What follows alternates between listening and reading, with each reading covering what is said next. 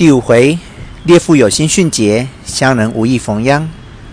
话说老董说到此处，老禅问道：“那不成就把这人家爷儿三个都战死了吗？”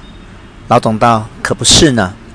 那武举人到府衙门请见的时候，他女儿于学礼的媳妇也跟到衙门口，借了延生堂的药铺里坐下，打听消息。听说府里大人不见，他父亲已到衙门里头求师爷去了。武士便知事体不好，立刻叫人把三班头儿请来。”那头儿姓陈，名仁美，是潮州府著名的能吏。吴氏将他请来，把被屈的情形告诉了一遍，让他从中设法。陈仁美听了，把头连摇几摇，说：“这是强盗报仇做的圈套。你们家又有上业的，又有保家的，怎么就让强盗把赃物送到家中屋子里还不知道？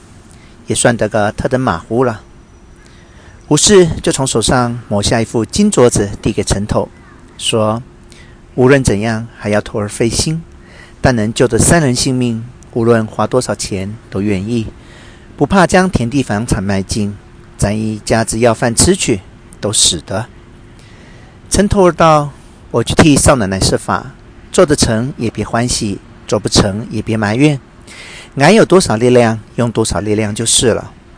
这早晚。”他爷儿三个恐怕要到了，大人已是坐在堂上等着呢。我赶快替少奶奶打点去。说罢告辞，回到班房，把金镯子往堂中桌上一搁，开口道：“诸位兄弟叔伯们，今儿余家这案民是冤枉，诸位有什么法子？大家帮凑想想。如能救得他们三人性命，一则是件好事，二则大家也可沾润几两银子。”谁能想出妙计，这副镯就是谁的。大家答道：“哪有一准的法子呢？只好相机行事，做到哪里说哪里话吧。”说过，个人先去通知已站在堂上的伙计们留神方便。这时，余家父子三个已到堂上，玉大人叫把他们站起来，就有几个差人横拖倒拽的将他三人拉下堂去。这边值日头儿就走到公案面前，跪了一条腿，回道：“禀大人的话，今日战荣没有空子，请大人示下。”那玉大人一听，怒道：“胡说！我这两天记得没有站什么人，怎会没有空子呢？”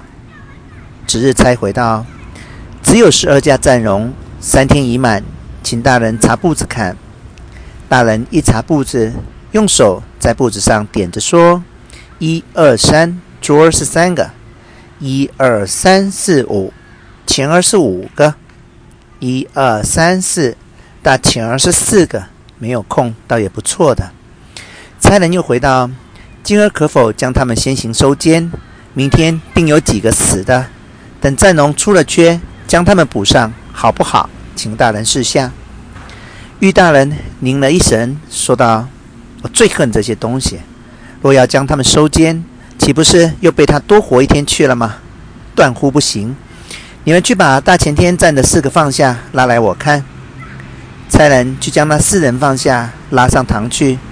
大人亲自下案，用手摸着四人鼻子，说道：“是还有点油气。”父亲坐上堂去说：“每人打两千板子，看他死不死。”哪知每人不消得几十板子，那四个人就都死了。众人没法，只好将余家父子站起，却在脚下选了三块厚砖，让他可以三四天不死。赶忙想法，谁知什么法子都想得到，能是不济。